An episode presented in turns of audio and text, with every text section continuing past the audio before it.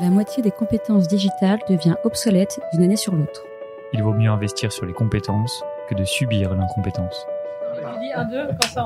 Je suis Benoît, cofondateur d'Untrain, agence de formation sur mesure pour les métiers du digital et de la tech.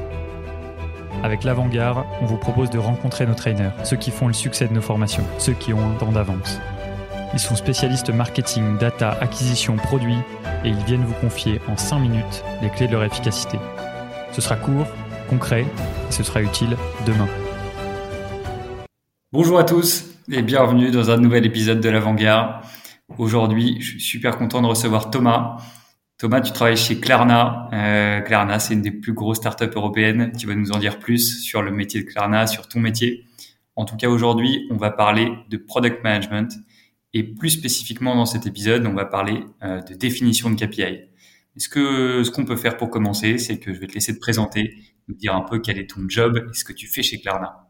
Euh, je m'appelle Thomas et je suis senior product manager chez Klarna. Donc Klarna qui est euh, une entreprise qui fait historiquement du paiement fractionné, donc du paiement en trois fois, du paiement en quatre fois, du paiement euh, plus tard, et qui, c'est vrai, ces dernières années a connu une grosse croissance dans tous les marchés où elle opère, en Europe, aux États-Unis, en Asie et qui de plus en plus, face à la montée euh, de beaucoup de compétiteurs en fait sur ce secteur euh, qu'on appelle buy now, pay later en anglais, qui a essayé de euh, voilà de se, de se diversifier, de pivoter un petit peu et de passer de, de son cœur de métier historique, le paiement fractionné, à devenir une plateforme de shopping. Quoi. Donc accompagner les shoppers depuis le début de leur consumer journey jusqu'à vraiment la fin du, du, consumer journey. Donc ça englobe la découverte de produits, le fait par exemple de sauver des produits dans des wishlists, d'avoir des alertes quand les prix euh, drop, jusqu'à l'achat évidemment, où voilà, là on opère sur notre cœur de métier.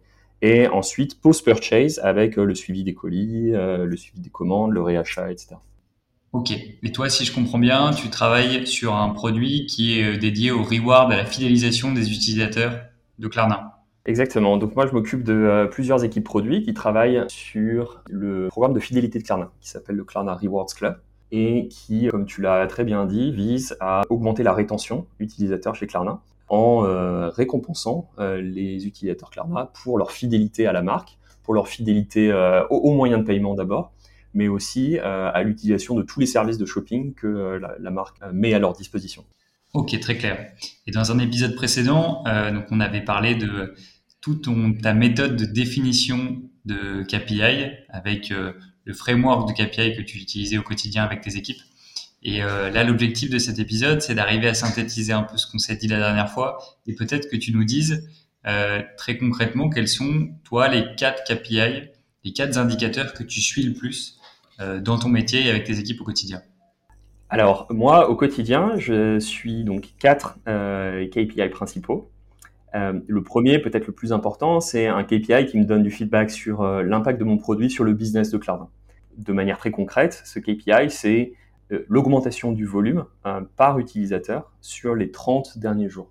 Donc à quel point mon, produit va impacter la somme d'argent moyenne que euh, mon utilisateur dépense avec Cloud. Et donc c'est un volume de transactions Exactement, c'est un volume de transactions, donc c'est vraiment la somme de toutes les transactions qui sont faites dans les 30 derniers jours à n'importe quel moment dans le temps. Ok, donc ça c'est le KPI sur l'impact business. Exactement, l'impact sur le KPI business et qui est très proche euh, de KPI très top line euh, de Klarna en tant que, compagnie. Mon deuxième KPI, c'est un KPI euh, qui me donne du feedback sur l'adoption de mon produit. Donc, à quel point mon produit a un impact en termes de nombre d'utilisateurs que j'adresse. Et donc là, très concrètement, la métrique que je suis, c'est la part des utilisateurs actifs mensuels de l'application Klarna qui sont aussi membres de mon programme de fidélité. Ok, c'est clair. Donc ça, euh, l'objectif, c'est de faire grandir la communauté et de servir un maximum d'utilisateurs. Euh, exactement, servir un maximum d'utilisateurs pour appliquer mon, mon, mon, impact business, donc euh, qui est mesuré avec le premier KPI, à un maximum de personnes possible.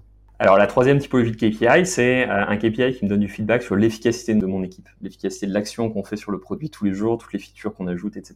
L'efficacité, la manière dont on la mesure, c'est en, mesurant notre capacité à provoquer un impact business at scale à un coût qui est réduit pour l'entreprise. On est une équipe qui dépense beaucoup d'argent, on achète beaucoup de rewards, des gift cards, on a des partenariats avec des marques, etc. On, dépense beaucoup d'argent pour une équipe chez Klarna.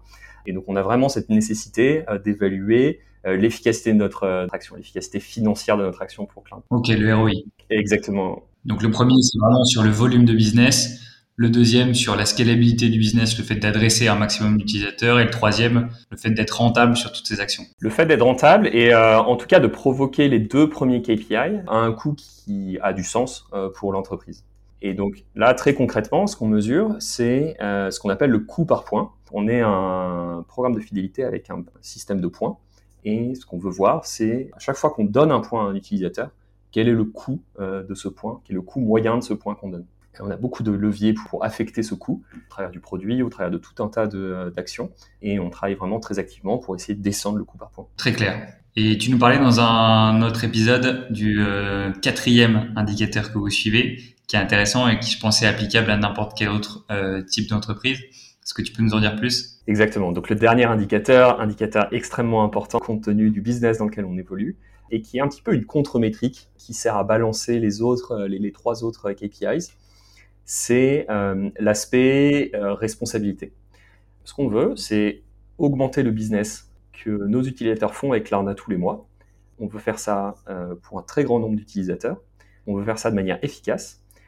Mais ce qu'on veut absolument pas, c'est que ça provoque des personnes qui s'endettent, des, personnes qui n'arrivent pas à payer leurs différents installements. Donc quand ils financent un achat, quand ils payent en quatre fois, en trois fois, et qui est potentiellement un effet pervers qui peut euh, arriver quand on optimise très très fortement euh, les trois premiers euh, KPIs. Ok, c'est vraiment un indicateur de développement responsable qui vient contrebalancer les trois premiers indicateurs qui sont surtout là pour augmenter le business et le volume de business de Klarna.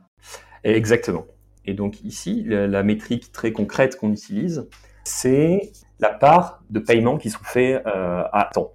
Donc, quand tu payes en quatre fois, tu as un échéancier avec des dates à laquelle, euh, en tant qu'utilisateur, tu dois repayer euh, tes, achats. Et ce à quoi on aspire, c'est que tous nos utilisateurs euh, payent leurs installements soit à la due date, soit avant la due date, ce qui est encore évidemment meilleur.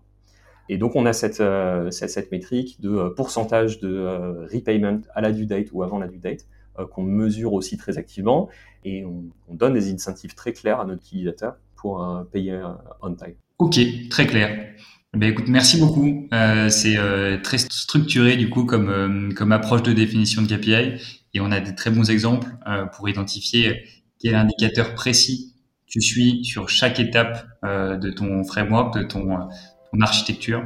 Donc c'est super intéressant et super applicable pour toute notre communauté. Merci beaucoup Thomas. Super, merci à vous. Salut, à bientôt. Salut.